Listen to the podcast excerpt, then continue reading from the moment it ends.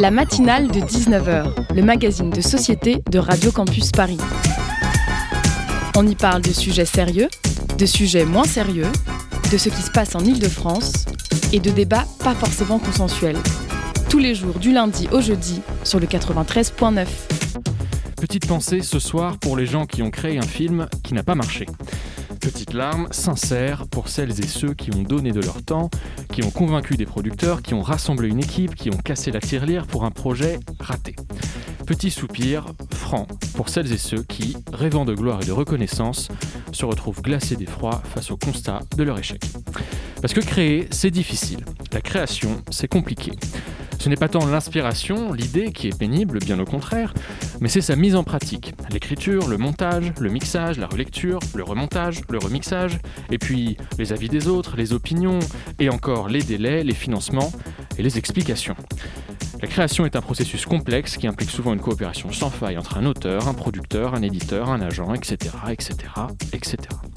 Et c'est à cette face cachée de la création que je veux rendre un petit hommage ce soir, car rien n'est plus beau que de voir des hommes et des femmes s'associer en sachant pertinemment qu'il est possible, voire probable, que leur œuvre passe sous les radars.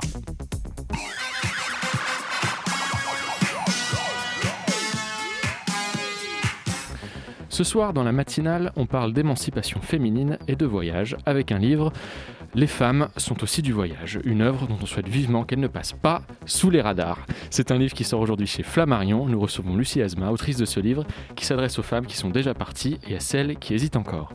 Ensuite, ce sera un Zoom produit par Radio Campus Besançon, ponctué de chroniques de Clara et de Massine. On est ensemble jusqu'à 19h55 sur le 93.9. Merci d'écouter la matinale. La matinale de 19h sur Radio Campus Paris. Lucie Asma, bonsoir. Vous êtes avec nous en direct le jour de la sortie de votre livre. Quel honneur. Merci beaucoup. Merci d'avoir accepté euh, notre invitation. Pour cette interview, je suis accompagné d'Anaïs, la coordinatrice de cette émission, qui ce soir passe de l'autre côté des micros. Bonsoir Anaïs. Ça fait plaisir. Bonsoir Jules. Bonsoir Lucie. Bonsoir. Lucie Asma, vous avez beaucoup voyagé, vous l'expliquez dès les premières lignes de votre ouvrage. Quelles sont les raisons pour lesquelles vous avez fait ce choix du voyage? C'est vraiment la, recherche de la liberté. Euh, dans un premier temps, c'est le fait de partir, de vouloir juste, euh, un peu comme tout le monde, voir euh, ce qui se passe un peu ailleurs. Et puis, au fur et à mesure, ça devient comme une, comme une addiction, en fait, tout simplement. Et puis, j'ai fini par développer vraiment, enfin, me rendre compte qu'en fait, la manière que la manière d'être heureuse pour moi et d'être vraiment libre, c'était ça, c'était celle de voyager et de, c'était la manière de m'émanciper le plus. Comment est venue l'idée de votre premier voyage justement? Qu'est-ce qui a mis le, feu aux poudres? Le feu aux poudres, c'est vraiment ça. bah, vraiment l'attirance pour, euh, pour voir vraiment des choses complètement différentes. Un peu pour ce, un peu ce shot d'adrénaline de, de, se dire je, je, vais aller dans un endroit et puis je vais pas comprendre ce qui se passe et puis, euh, et c'est ça qui va, qui va faire le plaisir de la chose. Et après, c'est devenu comme une espèce d'addiction et c'était vraiment voilà, le feu aux poudres. c'était une volonté d'indépendance aussi, peut-être? Oui, complètement. Oui. Oui, oui, parce que quand on est à l'étranger, c'est beaucoup plus, beaucoup plus fluide parce qu'en fait, on est, on est plus, plus personne. Tous les repères sont, sont éclatés, en fait. Et donc, c'est, c'est ça qui est beau, en fait, et qui est, qui est terrifiant et qui est très beau à la fois. Vous êtes également journaliste. Euh, quelle est la vocation qui a précédé l'autre? Le voyage avant tout. c'est le voyage qui est, qui est vraiment au cœur de... de... Ouais, exactement. Mais tu arrives à, arrives à combiner les deux finalement. Oui, oui, bah oui. Après, moi, c'est toujours ma grande priorité, c'est de, de, voyager. Il y avait des, des, moments quand je pouvais pas trouver des piges ou des choses comme ça. Ce que je faisais, c'est que je, je, donnais des cours. Enfin, pour moi, je voulais être dans un pays, je voulais essayer d'y rester. C'était ça ma, ma priorité, ouais. De, le voyage avant tout. Alors, on, va, on va parler de votre livre, euh, bien sûr. Les femmes, les femmes aussi sont du voyage, Lucie Asma. Mais d'abord, j'aimerais, j'aimerais quand même qu'on explique aux auditeurs euh, euh, quelles, quelles, ont été ces différentes étapes de votre voyage. Si vous pouviez passer quelques, quelques secondes, quelques minutes pour détailler ces différentes étaptes de votre voyage. Lequel? Tous? Quel, est votre, quel est votre chemin depuis ces... Déjà le voyage de votre livre. Oui, l'aventure du livre. non, en fait, ce qui s'est passé, c'est que, donc, comme je disais, j'ai commencé à voyager toute seule, en fait, vers 19 euh, ans.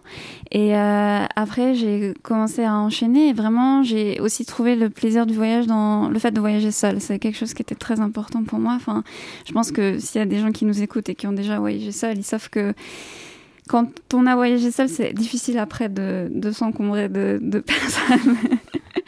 Et, euh, et, ensuite, voilà, j'ai, ensuite, je suis partie vivre pour mes études, je suis partie vivre au Liban. Et ensuite, je me suis installée en Inde un peu par hasard et ensuite euh, en Iran un peu par hasard aussi.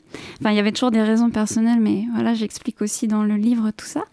Et en fait, l'aventure du livre, qui est donc la, je pense, la plus grande aventure euh, jusqu'à maintenant pour moi, c'était vraiment le fait de en fait de, voyager et de lire à côté des récits de voyage et de me rendre compte qu'il y avait que je me retrouvais pas dans ces récits de voyage et notamment je parle beaucoup de Kerouac dans le, dans le livre et pour moi, d'avoir lu euh, Sur la route de Kerouac, ça a été vraiment un choc en fait. Je n'arrivais pas à croire ce que je disais. Pour moi, c'était vraiment, je, me sentais complètement exclue, en tant que femme, vraiment en tant que femme, euh, que les femmes étaient très très sexualisées.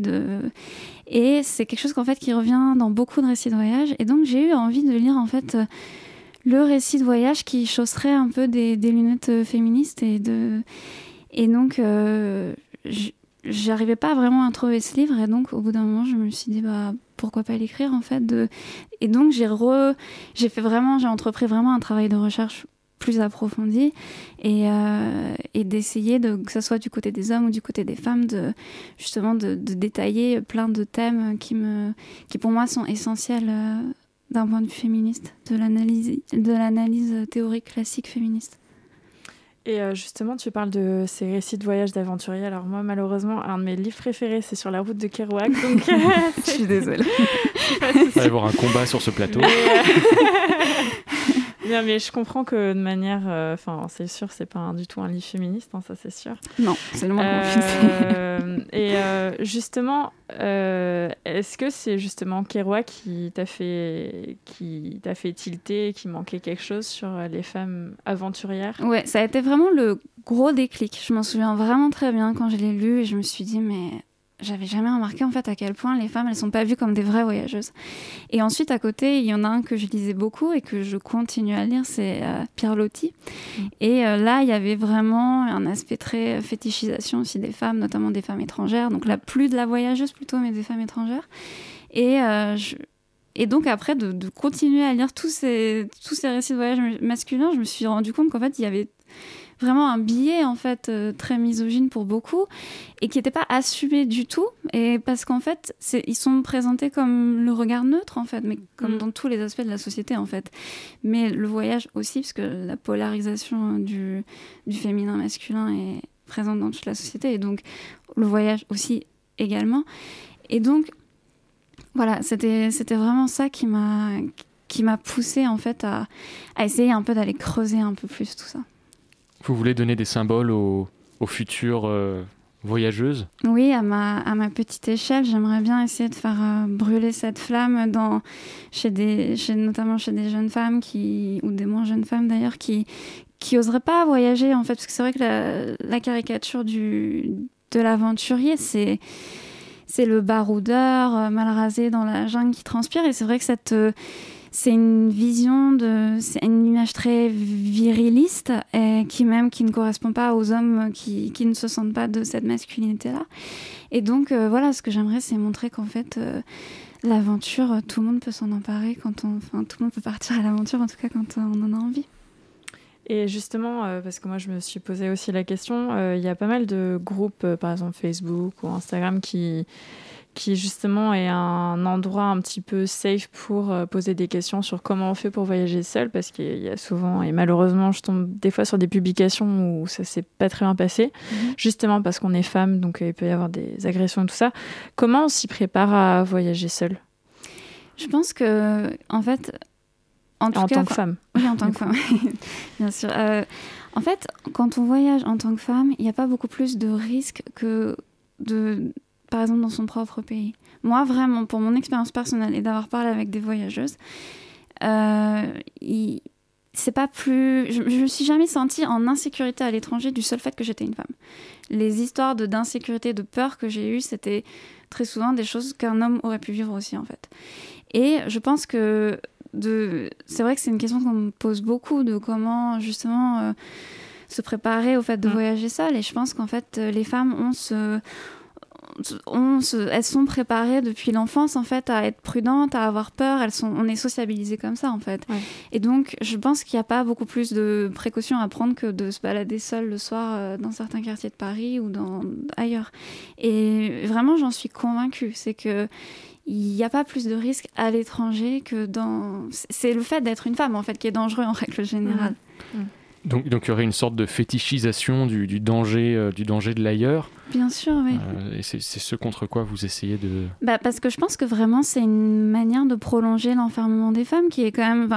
Là, par exemple, on sort d'une grosse période de confinement, qu'on est toujours un peu dedans. On sort, euh, c'est... On sort, oui, je, je m'avance un peu. Pas tout de suite. Hein. Et, et, finalement, les, le confinement, c'est une expérience très féminine, en fait, dans le monde, dans l'histoire. Et je pense que maintenant, il n'y a plus, par exemple en France, pour prendre l'exemple de la France, il n'y a plus d'interdiction légale pour les femmes de voyager. C'est pas comme en Arabie Saoudite ou dans d'autres pays. Mais euh, donc, c'est plus un verrou sur la porte, c'est plus un mari ou un père qui dit tu ne vas pas voyager, c'est trop dangereux. Euh, on peut gérer notre propre argent et tout ça, mais je pense que le verrou se prolonge dans ces. Des symboles. voilà, dans cette dissuasion permanente. Il y a aussi des, des préjugés euh, ou des clichés parce que justement euh, je sais que euh, on te pose souvent la question parce que tu, tu es allé en Iran et en Inde c'est des, des pays où il y a de la sécurité par exemple en Inde on sait qu'il y a beaucoup de par exemple il peut y avoir des viols de femmes mm. dans la rue surtout étrangères et les étrangères sont pris comme cible mm-hmm. d'après ce que tu nous dis ça t'est pas arrivé mais est-ce que justement c'est pas un pour toi, est-ce que c'est un mécanisme justement de ce sexisme qui arrive jusque dans nos préjugés quand on veut partir ailleurs? Bah, je pense que l'un euh, amène l'autre. Après, pour l'Inde, euh, les Indiennes sont quand même beaucoup plus victimes de viols que les voyageuses, mais il y a aussi évidemment des voyageuses euh, qui ont, qui ont subi des agressions ou des viols. Mais je pense que oui, en fait, c'est comme un cercle vicieux, en fait. C'est-à-dire que quand on, voilà, quand on a une image de la femme un peu euh, de la femme voyageuse euh, complètement débridée, c'est quelqu'un qui dépend de personne. Enfin, il y a des préjugés comme ça sur les femmes qui voyagent. Souvent, c'est des femmes célibataires qui n'ont pas d'enfants, donc euh, ça, c'est voilà. C'est ce que je parle dans mon livre quand je parle de les deux figures de d'un côté la peureuse ou de l'autre la putain. Bah, c'est vraiment ça. Et donc, ça amène en fait je prends aussi dans mon livre des exemples de voyageuses qui, qui ont subi euh, des, des, pareil, des agressions, du harcèlement, parce qu'en fait, les gens les fétichisaient sur le fait que c'était des voyageuses et ils se disaient, ah, elle est plus, elle est plus débridée, ça va être plus facile. Elle, Voilà, il y a ça aussi. Vous écrivez dans une interview datée euh, d'avant-hier pour euh, Chic Magazine, vous écrivez Les femmes sont sociabilisées à avoir peur, à être prudentes. Est-ce qu'on peut un peu développer là-dessus? Oui, bah c'est un peu ce que je disais tout à l'heure, c'est depuis l'enfance. C'est, en fait, c'est, je pense, c'est, c'est même vraiment la culture du viol, c'est cet aspect de c'est aux femmes de faire attention et pas aux hommes de ne pas violer ou de pas agresser. Et, euh, et, donc, le fait de prendre des risques pour une femme, c'est quelque chose qui est pas du tout valorisé. Elles vont se mettre en danger et quelque part, c'est euh, comme le truc de euh, est-ce qu'elle portait une jupe en fait? C'est-à-dire que c'est qu'est-ce qu'elle est allée faire euh, à l'autre bout du monde? Il lui est arrivé quelque chose, mais en même temps. Euh, Donc le voyage, c'est le risque ultime, euh, quelque part, dans, dans cette réflexion-là. C'est un peu le. Le, symbole du risque. Dans la vision sexiste et misogyne. Oui, bien sûr. L'aventure, le. Voilà, alors que chez les hommes, c'est très valorisé. C'est un homme qui prend des risques, c'est le dépassement de soi, c'est le héros, c'est. Ouais, ça c'est sûr. Alors que chez les femmes, c'est dévalorisé. En fait, la femme qui prend des risques s'éloigne de ce que la société lui prescrit alors qu'un homme qui prend des risques est en plein dans euh, sa performance de la masculinité.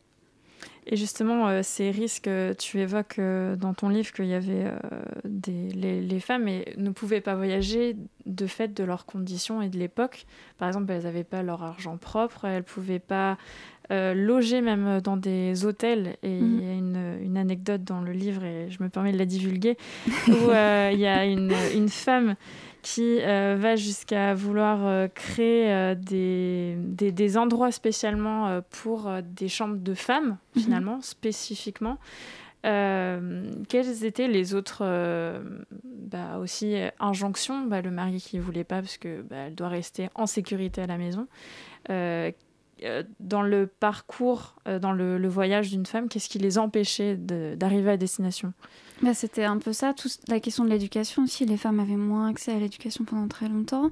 Le fait de détenir son propre, son propre argent. Et justement, ça, c'est un aspect qui me semble très important, l'impossibilité en amont des femmes de voyager. Parce qu'en fait, je voulais pas proposer juste euh, comme une anthologie des femmes voyageuses. D'ailleurs, il y a des historiennes comme Alexandra Lapierre ou Christelle Mouchard qui font ça beaucoup mieux que moi. Et je voulais aussi montrer que les femmes n'ont pas voyagé autant que les hommes. Il y en a énormément qui ont voyagé. Enfin, je j'en cite beaucoup dans mon livre, mais je les cite pas toutes. Il y en a plein que j'ai pas pu citer. Mais aussi, il euh, ne faut pas tomber dans le travers inverse. Les femmes n'ont pas pu voyager aussi pour des raisons très spécifiques, qui étaient le, le sexisme dans lequel elles étaient éduquées. Et donc, il y avait, il y avait ça, euh, donc l'argent, tout ça, et aussi euh, toutes les injonctions aussi à la stabilité, en fait. Les femmes, c'est les garantes un peu du foyer. On est, elles sont vraiment euh, cantonnées aux questions familiales, de la maternité, et c'est aussi quelque chose qui a traditionnellement, les femmes maintenant ça commence à changer, mais les voyageuses d'antan, elles refusaient la maternité en bloc. C'était, mm. c'était souvent une manière aussi d'échapper à ça, d'échapper au mariage, à la maternité. Maintenant, ça bouge, il y a des femmes qui, font les deux en même temps, et voilà. Enfin, c'est, mais c'est aussi une question qui est essentielle pour les femmes et qui a été qui a été éludée en fait des récits de voyage parce qu'on n'a eu que des récits de voyage masculins où évidemment une grossesse euh, ne risquait pas de surgir pour euh, un corps masculin. Donc c'était, euh, c'est aussi des choses qui font partie du voyage. Restez avec nous, Lucie Asma. On va continuer à parler de votre livre Les femmes aussi sont du voyage juste après une petite pause.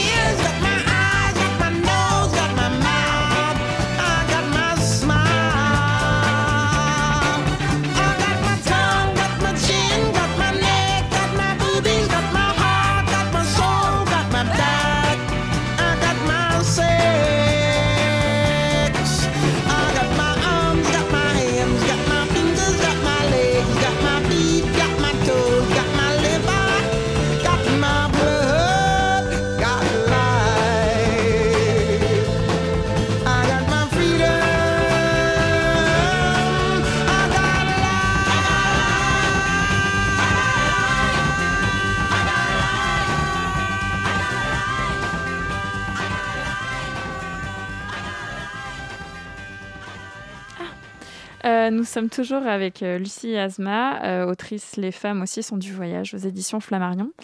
Euh, nous allons poursuivre cet entretien sur, tu parles d'une invisibilisation volontaire des aventurières. Est-ce que tu peux nous expliquer comment elle s'est fait cette invisibilisation Je pense que ça, c'est quelque chose qui est pour le coup assez commun à l'histoire des femmes en général. C'est le fait que en fait, toutes les grandes figures sont des figures masculines et les femmes ont été pour la plupart jetées aux oubliettes. Soit parce que par exemple, elles, elles exerçaient des métiers qu'elles n'avaient pas le droit d'exercer. Enfin, par exemple, dans, pour moi, le sujet qui me concerne, dans, dans, la marine, souvent, longtemps, les femmes ont été interdites de certains métiers. Donc, celles qui le faisaient, elles, elles, ont, elles ont été effacées, puisque. Voilà. Et donc, euh, c'est aussi, voilà, c'est cette envie de, de, faire passer les femmes pour des citoyennes de seconde zone, qui c'est là pour les faire passer pour la petite histoire, alors que la grande histoire, c'est l'histoire masculine. C'est ça. Et euh, revenons au cliché pendant, pendant le voyage. On sait qu'il y a une forme euh, d'érotisation, par exemple, qu'on a vu de l'Orient. Il y a des gens qui ont essayé de déconstruire euh, cela. quand, quand, on voyage, comment tu étais confrontée justement à, ces clichés que tu avais lus par rapport au, au récit justement d'aventurier, puis après d'aventurière? bah, Ça, c'est vraiment ouais, sur la, la fétichisation des, femmes étrangères plutôt, mais c'est quelque chose qui date plutôt de, l'ancien temps, des anciens, euh, des anciens écrivains, qui soient voyageurs ou non. Enfin, je veux dire, il y a des écrivains qui sont généralement écrivains et des, des écrivains qui ont voyagé comme euh, Flaubert ou Stendhal, et même les écrivains voyageurs. Et c'est aussi, je prends beaucoup la figure du harem dans mon livre, qui a été euh, là. Maintenant, il n'y a plus de, de harem officiellement qui existe, mais c'est quelque chose qui a beaucoup été érotisé par les, récits de voyage masculin, alors qu'en fait c'était des lieux de, complet euh, esclavage, que ce soit pour les femmes qui y étaient ou les, hommes esclaves euh, qui étaient enlevés en Afrique et qui étaient euh, mutilés pour les garder, donc les fameux eunuques. Et donc, moi, donc, j'ai pas été en, fétichisée en tant que voyageuse, puisque souvent les voyageurs, c'est les femmes euh, des pays où ils vont qui fétichisent. Mais par contre, je m'intéresse d'un point de vue moderne, je m'intéresse euh, dans mon livre au, euh, au, tourisme sexuel, qui en fait est une espèce de d'addition d'une culture néolibérale, ultralibérale et de néocoloniale, c'est-à-dire c'est mm. l'appropriation de, des corps, de, tous les corps, euh, que ce soit ceux euh, des femmes, des enfants, des hommes. Et, c'est, et le, touriste sexuel, pour moi, est vraiment ce, ce rejeton, en fait, de, dans le sens, cette descendance de, des anciens écrivains voyageurs qui, euh, qui d'ailleurs aussi avaient accès au tourisme sexuel, mais c'était, pas, c'était plus dans un aspect plus exotique. Enfin. Maintenant, c'est des touristes qui se greffent sur les les réseaux euh, prostitutionnels euh, locaux et qui euh, et voilà. Et donc je parle aussi de ça. Et je pense que maintenant la fétichisation l'aspect de la sexualité dans le voyage elle, pour notre époque c'est vraiment là-dedans que ça se, ça se trouve vous avez rencontré des difficultés pendant vos voyages? Alors essentiellement, j'ai eu beaucoup de, de mauvaises, mauvaises anecdotes avec des animaux en Inde parce que c'est vraiment les pires expériences que j'ai parce qu'en Inde, enfin, je sais pas si vous avez déjà été, mais en fait, il y a des animaux, euh, il y a des animaux partout qui sont, qui vivent en liberté, en fait, qui vivent leur vie, tout simplement, qui existent. On connaît les vaches dans les rues, mais après, voilà, bah, sacré. voilà, bah, après, il y a, y a, tout, il y, y, a des cochons, il y a tout, et moi, j'ai eu beaucoup de mauvaises expériences avec euh, des singes, et donc. Euh, mm. Les singes voleurs, c'est ça Oui, les singes voleurs, les singes euh, agresseurs, les singes voilà, qui rentrent dans les maisons pour manger de la nourriture. En fait, c'est les pires expériences que j'ai eues, euh, donc je pense que c'est pas lié à mon genre, ça spécialement. Et peut-être euh, par rapport à la langue, je sais que quand tu as voyagé par exemple au Liban, avant tu ne connaissais pas du tout l'arabe, je crois. Ouais, ça mais je Comment tu as appris Et je trouve qu'il n'y a rien de plus déconcertant quand on voyage de ne pas parler la langue. Pour moi, c'est un facteur de oui, après, moi, je sais qu'il y a des gens qui ont juste une difficulté à, à vouloir vraiment étudier des langues, mais pour moi, c'est moralement choquant de rester longtemps dans un pays et de pas apprendre, ne serait-ce qu'un petit peu la langue. Après, des fois, on voyage très vite dans des pays, donc effectivement, on ne peut pas apprendre toutes les langues du monde. Mais pour moi, on accède vraiment, si on veut rester un mois ou deux mois, il faut apprendre juste des. Voilà, des... ça change tellement la vie, en fait, d'apprendre juste des formules. On n'est pas obligé de, de, parler complètement la langue, mais de, de savoir dire quelques mots c'est vraiment c'est l'accès, enfin, les gens qui, qui, parlent des langues étrangères, et je suis sûre qu'il y en a qui nous écoutent pour qui c'est le cas, ça change tout un rapport avec les gens qu'on rencontre, et il y a un rapport d'égalité qui s'instaure plus qu'avec l'anglais ou avec le français pour ce qui nous concerne. Et donc, c'est pour moi, c'est magique. C'est vraiment, on craque le code du pays en fait. Quand on, vraiment, c'est vraiment ça. Et tu te plonges vraiment dans les langues parce que pour te suivre euh, sur euh, Twitter euh, tous les jours, il faut savoir suivre Lucie sur Twitter aussi.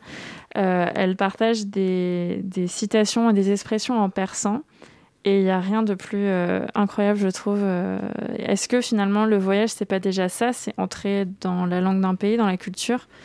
Oui, euh, complètement. Et moi, c'est mon, moi, c'est mon fil euh, en fait de direction. Ça, ça, ça m'est personnel par contre, mais c'est vraiment je, je, n'envisagerais pas rester dans un pays dans lequel j'accroche pas avec euh, la langue. C'est pour moi, c'est très très important.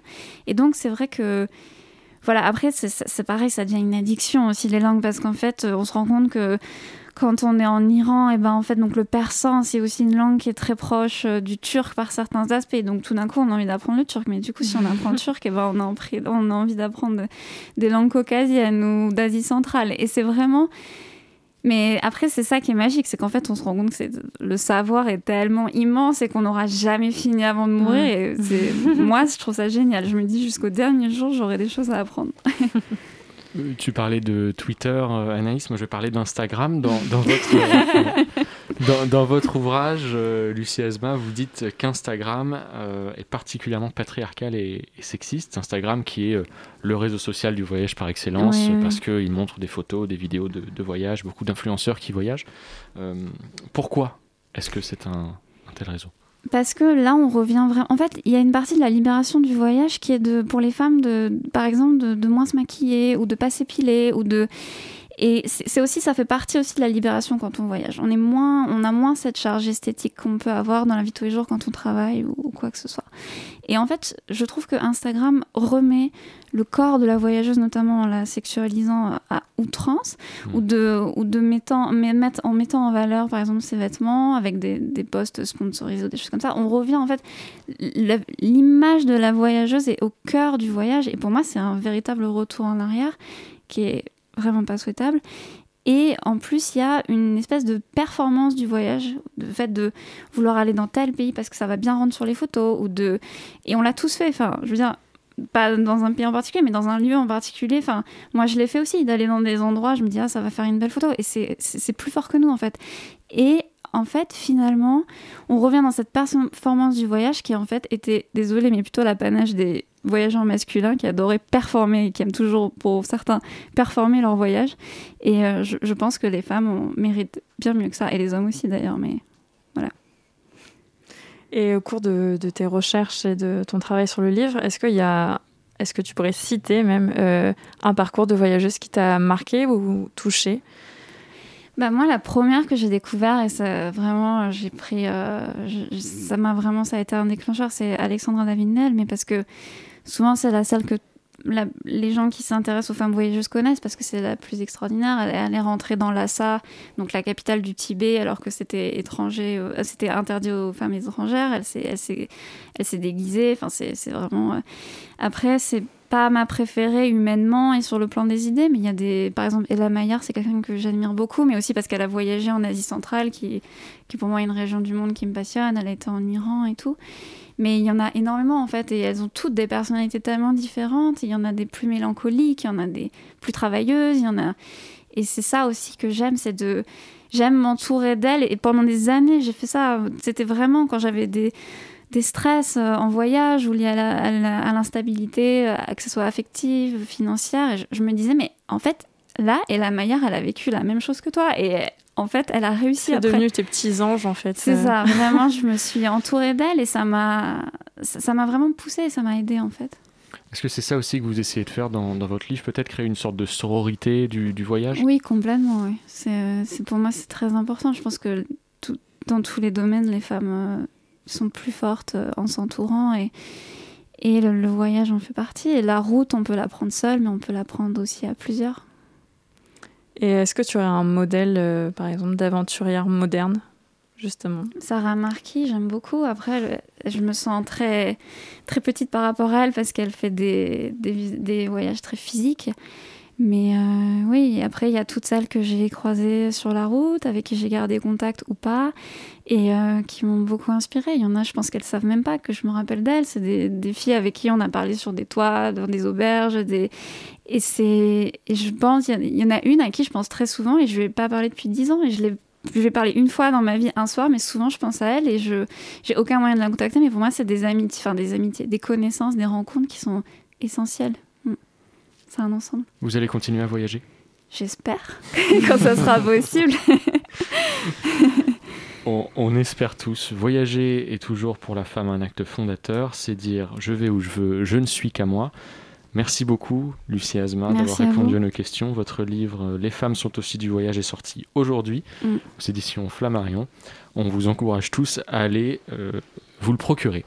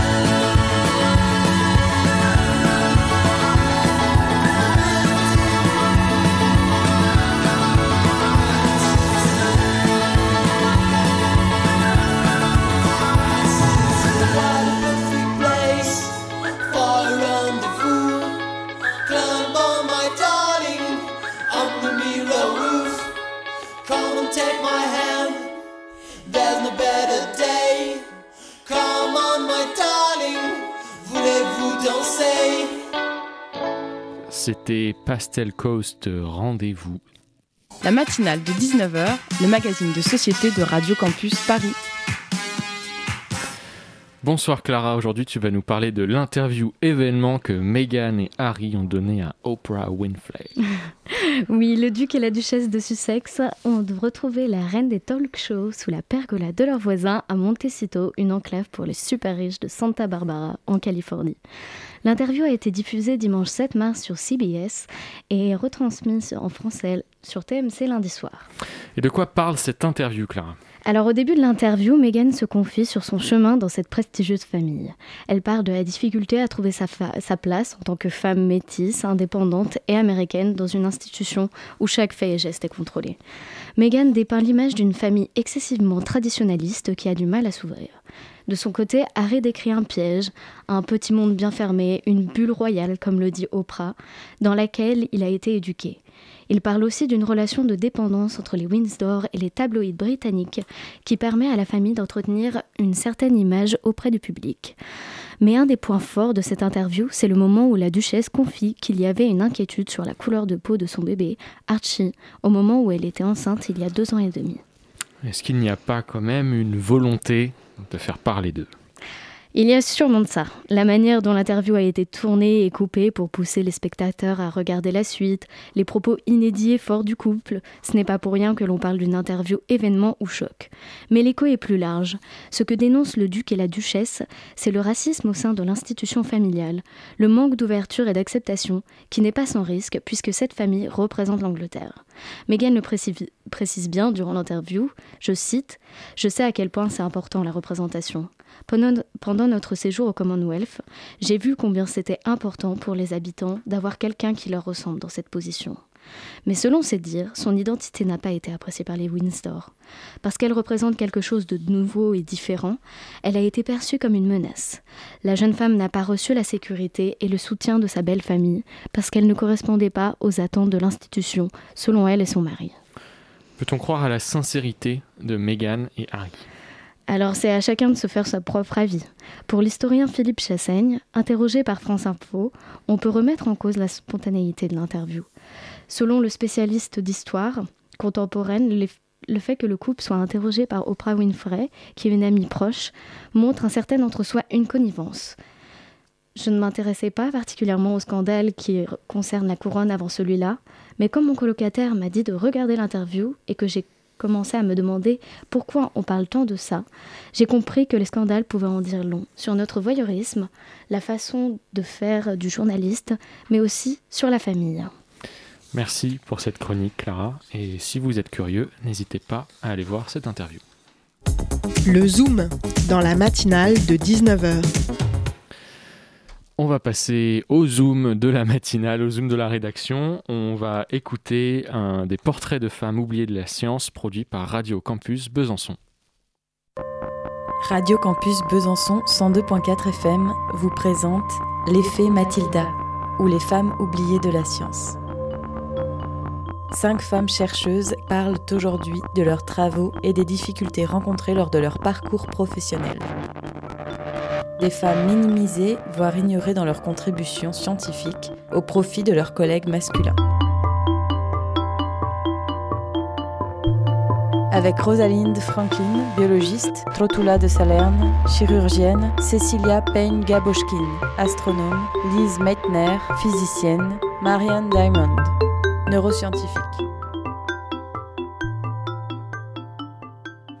Bonjour, je m'appelle Elise Meitner, mais je préférerais que vous m'appeliez Lise. Je suis physicienne et aujourd'hui je vais vous parler un peu de moi, mais surtout de mes recherches. Je fais partie de ces femmes de l'histoire qui se sont faites spolier par des hommes leurs idées, leurs écrits, leurs avancées scientifiques. Je suis née en 1878 à Vienne, dans le quartier de Leopoldstadt, donc c'est là où est concentrée la communauté juive. Mes parents Philippe Meitner et Hedwig Skrovan ont huit enfants et je suis la troisième. Notre père est avocat et nous a toutes et tous poussés à faire de grandes études. Il faut savoir euh, qu'à cette époque, les filles ne sont même pas autorisées à aller au lycée et l'université autrichienne ne nous ouvre ses portes qu'en 1897. D'ailleurs, pour être admise dans un établissement d'enseignement supérieur à cette époque, il fallait avoir validé la Matura en candidat libre. C'était la condition pour entrer à l'université si nous n'étions pas passés par le lycée. Je m'y suis donc préparée pendant deux ans avec un petit groupe de femmes. Je le valide en 1901 et je suis acceptée la même année. Depuis petite, j'adore particulièrement les sciences et les mathématiques, des domaines que j'ai pu approfondir en suivant le cursus physique, mathématiques et philosophie à l'Université de Vienne. J'y reste 4 ans et j'obtiens la plus haute mention à mon doctorat sur la conduction de la chaleur dans les solides inhomogènes. Ce qui vaudra tout de même de moi d'être la deuxième femme à être diplômée de cette université. Soutenue par mon père encore une fois, je poursuis mes recherches et je m'intéresse à la radioactivité et aux procédures expérimentales. En 1907, je pars en Allemagne, à Berlin, pour suivre les cours de Max Planck. Alors là encore, une exception a été faite. L'université allemande n'est toujours pas ouverte aux femmes. Max Planck est lui aussi opposé à notre éducation, mais il n'y est pas totalement hermétique, on le voit bien ici, et il a été d'un fort soutien. Là-bas, je fais la connaissance du chimiste Otto Hahn. Donc cette rencontre, elle signe le début de notre collaboration qui va tout de même durer 30 ans. Donc on travaille dans les sous-sols du laboratoire de l'Institut Fischer. Je suis obligée d'ailleurs de me glisser par la porte de derrière et je n'ai même pas le droit d'aller dans les différents laboratoires ou les amphithéâtres. Vous allez me demander pourquoi? Eh bien parce que je suis une femme. En 1912, je rejoins mon collègue et ami Otto Hahn qui a embauché dans le tout nouvel institut Kaiser Wilhelm de chimie. Alors il faut savoir qu'au début je ne suis pas du tout rémunérée. Puis je vais devenir l'assistante de Max Planck et un an plus tard, j'ai enfin une proposition de poste de professeur associé à Prague et j'obtiens donc le statut d'associé dans la société Kaiser Wilhelm. En 1914, la Première Guerre mondiale éclate. Je m'engage, je manipule les équipements à rayon X pour euh, les blessés du front. Puis je reprends mes recherches à nouveau et je deviens directrice du département de physique de mon institut en 1917. Alors je poursuis ma collaboration avec Otto et on va notamment s'intéresser aux isotopes. On en découvre plusieurs, par exemple le protactinium qui est un élément chimique. En même temps, je continue aussi mes travaux sur la physique nucléaire et je me focalise surtout sur les réactions nucléaires artificielles. Alors l'arrivée au pouvoir d'Hitler en 1933 multiplie les contrôles de l'État. Donc les juifs qui occupent un emploi dans les services publics démissionnent. Du fait de ma nationalité autrichienne, je suis protégée et je continue mes recherches. Mais bon, ça c'est un point de ma vie que je vais regretter par la suite. J'aurais dû moi aussi partir à ce moment-là. Chose que je fais tout de même 5 ans plus tard, car là je ne suis plus du tout protégée. Alors la suite de mon aventure, elle se déroule en Suède, c'est là où je vais prendre la fuite. Je continue mes recherches à l'Institut Nobel, mais je n'oublie pas mon collègue avec qui euh, j'échange toujours. On se voit même en secret parfois euh, pour se parler, et je suis même au courant de certaines découvertes qu'Otto fait avant même ses collègues allemands. On est en décembre 1938 et je vais justement recevoir une lettre d'Otto. Il se passe quelque chose de tellement étrange avec les isotopes du radium que nous ne le disons qu'à toi. On peut les séparer de tous les éléments on peut les séparer de tous les éléments, sauf du barium. Toutes les réactions donnent le même résultat, sauf une seule. Le fractionnement ne fonctionne pas. Nous arrivons toujours à la même conclusion. Nos isotopes du radium ne se comportent pas comme du radium, mais comme du barium. Comme je te l'ai dit, les autres éléments sont écartés. En accord avec Strassmann, je n'en parle qu'à toi pour l'instant. Peut-être peux-tu proposer quelques explications fantastiques? Nous devons éclaircir tout cela. Réfléchis de ton côté, si tu pouvais proposer quelque chose que tu pouvais publier, ce serait comme si nous travaillions tous les trois. Je leur transmets dans une lettre également mes explications. Donc ce procédé est ce qu'on nommera plus tard la fission, je les aide donc avec leurs expériences sur les noyaux lourds et à corriger leurs publications scientifiques, mais je ne figure pas parmi les co-auteurs parce que la situation politique liée à la Seconde Guerre mondiale ne le permet pas. Quelques années plus tard, en 1944, Otto Hahn et Fritz Strassmann reçoivent le prix Nobel de chimie. À la suite de cet épisode, le chimiste néerlandais Dirk Koster m'a écrit Otto Hahn, le prix Nobel. Il l'a certainement mérité. Mais il est dommage que je vous ai enlevé de Berlin. Sans cela, vous l'auriez eu également. Cela aurait certainement été plus juste. Entre 1924 et 1948, j'ai été nommé 48 fois au Nobel, mais je n'en ai jamais eu. J'ai tout de même été récompensé 21 fois pour être exact. En 1947, par exemple, j'ai reçu le prix d'honneur de la ville de Vienne pour la science et en 1955 le prix Otto Hahn pour la chimie et la physique. Je décède en 1968 et encore aujourd'hui vous pouvez voir mon nom sur différentes rues ou devantures d'école. Par exemple en 2016 la société Lise Meitner est créée en Allemagne dans une démarche d'égalité pour les femmes en sciences et mathématiques, aussi bien dans leur cursus universitaire qu'en dehors.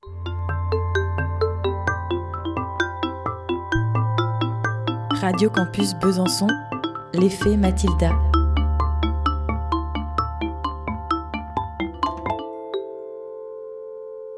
C'était euh, un portrait de femmes euh, oubliées de la science par Radio Campus Besançon que nous saluons.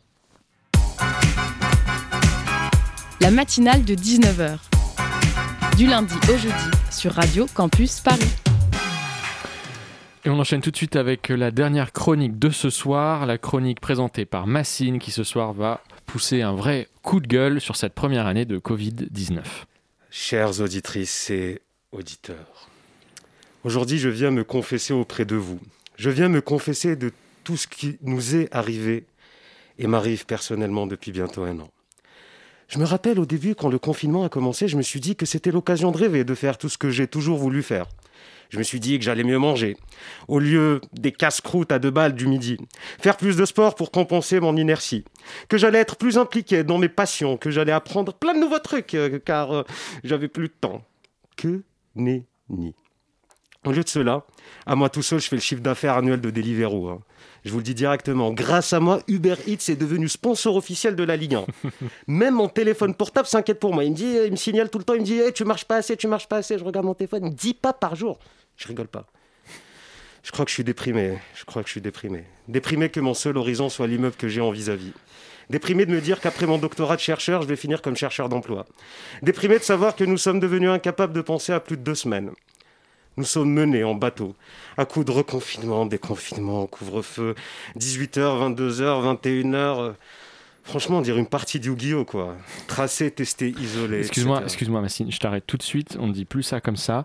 Maintenant c'est tester, alerter, protéger. Ah merde Ah ouais, putain, j'ai raté un épisode. hein. Et c'est bien ça le problème, en fait. Tous ces éléments de langage qui nous pourrissent la vie, tous ces pseudo-experts scientifiques qui passent à la télévision nous dire ce qu'il faut dire ou pas, tous ces sachants qui se prononcent sur une question scientifique à partir de considérations partisanes. Il n'y a plus de raison. La frénésie est en marche. Les politiques menées ne sont plus en adéquation avec la réalité de ce que vivent les gens au quotidien. À croire que nos vies se décident au coup de dés dans un gigantesque Monopoly où le monopole de nos vies et nos libertés fondamentales ne sont plus qu'un débat subsidiaire. Les décisions sont prises sans concertation et dans le secret le plus total en Conseil de défense. Des décisions pour lesquelles nous n'avons plus aucun pouvoir. Alors oui, je picole. Je picole plus que de, raison et lève mon verre en l'honneur des restaurateurs, des bars, des boîtes de nuit, du milieu culturel, des médecins qui risquent leur vie chaque jour, des étudiants qui ne mangent plus et de tous les déprimés et tant d'autres que j'oublie. Et comme dirait un de mes personnages préférés, euh, donc Jim Leahy, personnage fictif, de la cultissime série canadienne Trailer Park Boys, je vous laisse écouter. Is this you talking or the liquor? Randy.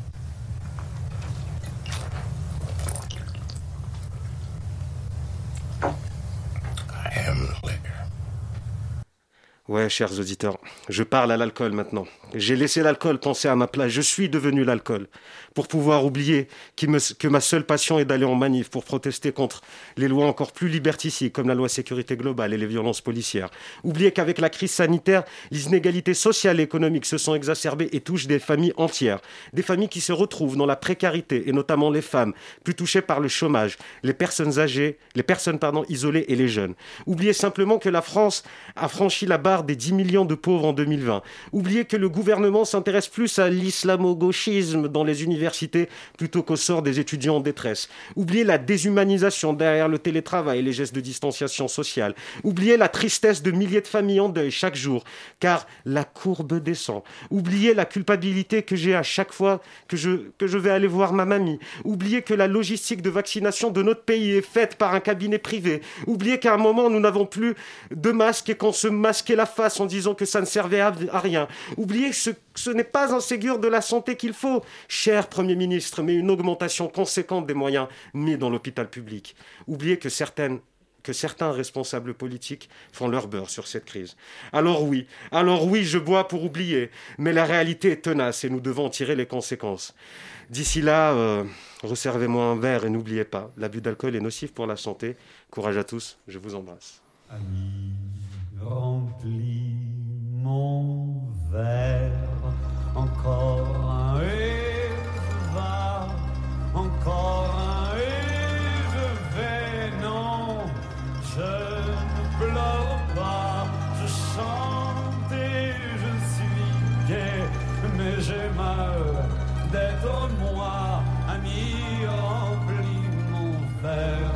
Ami, remplis mon verre. Merci Massine pour ce petit topo. Tu as marqué tout en humour noir, tout en humour sur la, la fiche, mais à la fin, c'est ça va? Comment, comment ça va dans, dans- dans ta vie, Massine? Franchement, euh, ça se passe bien. J'ai un, j'ai un chat maintenant. Euh, J'ai changé. Voilà, j'ai j'ai eu un chat, j'ai pris un chat. Je me suis dit, bon, pourquoi pas. Le- Tu sais, les chats, c'est quand même un truc assez incroyable. Ça vit toute sa vie dans un petit endroit, en fait. Et vois. ça s'en réjouit. Et ça s'en réjouit. C'est confiné toute sa vie, en fait. C'est incroyable. Donc en fait, est-ce que le confinement, ça serait pas la preuve que nous ne sommes pas des chats? Euh, Socrate a des moustaches. les. Plus sérieusement, on, est tous étudiants autour de cette table. euh, on peut peut-être faire un petit tour de table avant de clôturer cette émission. On a deux minutes là. Co- co- comment ça se passe, euh, Clara, pour toi? Non, en vrai, moi, ça va. hein, Je suis chez moi. Bah voilà, moi, je suis peut-être un chat, du coup. Je suis bien chez moi, euh, Est-ce que toi, du coup, tu es chez les parents? Tu fais cette, euh, cette technique de, de contournement Ah du confinement Ah euh, non, non, non, non, non. Moi, je qui fais pas consiste ça, à tu passer vois. par, les, par la casse parents et Non, non, non. Moi, je suis à Paris, dans mon appartement. de, euh, de 3 mètres carrés. Ouais, de 3 mètres carrés. Ouais, c'est chaud. ouais. avec euh, les pieds dans la douche, euh, des choses comme ça. Petit déj dans la douche. Ouais, petit déj dans la douche. Exactement. Bah, tu mets direct dans la douche, c'est très bien. hein. Donc ça va. Et Ouais, toi mais c'est- c'est- enfin, bon, moi, franchement, moi ça va. Moi je suis avec, euh, avec ma petite copine euh, que, que j'embrasse. Aujourd'hui, nous fêtons nos, nos 10 mois. Non, ben non, voilà. non, non, non, 9 mois. Non, 9 mois. Et ben voilà, c'est Excellent. parfait. On va pouvoir clôturer cette émission avec Elle- elle les shout-outs, les bonjours à la copine, les bonjours à la mamie. Bah tiens, moi aussi, hein, allez, tant qu'on y est. Merci, Je- la matinale des 19h, c'est terminé. C'est la première fois que je la termine comme ça, mais pourquoi pas. Je tiens à remercier tout particulièrement nos invités et euh, les gens qui ont participé à cette émission. Nous avons donc Clara, Anaïs, Colin et Massine. Et moi-même, hein, pourquoi pas, autant s'ajouter. On va faire une passerelle extérieure nuit, c'est juste après. Extérieur nuit, salut Hello, hello Extérieur Nuit est confiné, euh, mais on a quand même un programme de qualité. On vous parle d'un Prince à New York 2, d'un nanar avec John Travolta et du final de WandaVision. Un vrai programme, restez sur le 93.9. Merci beaucoup et bonne soirée.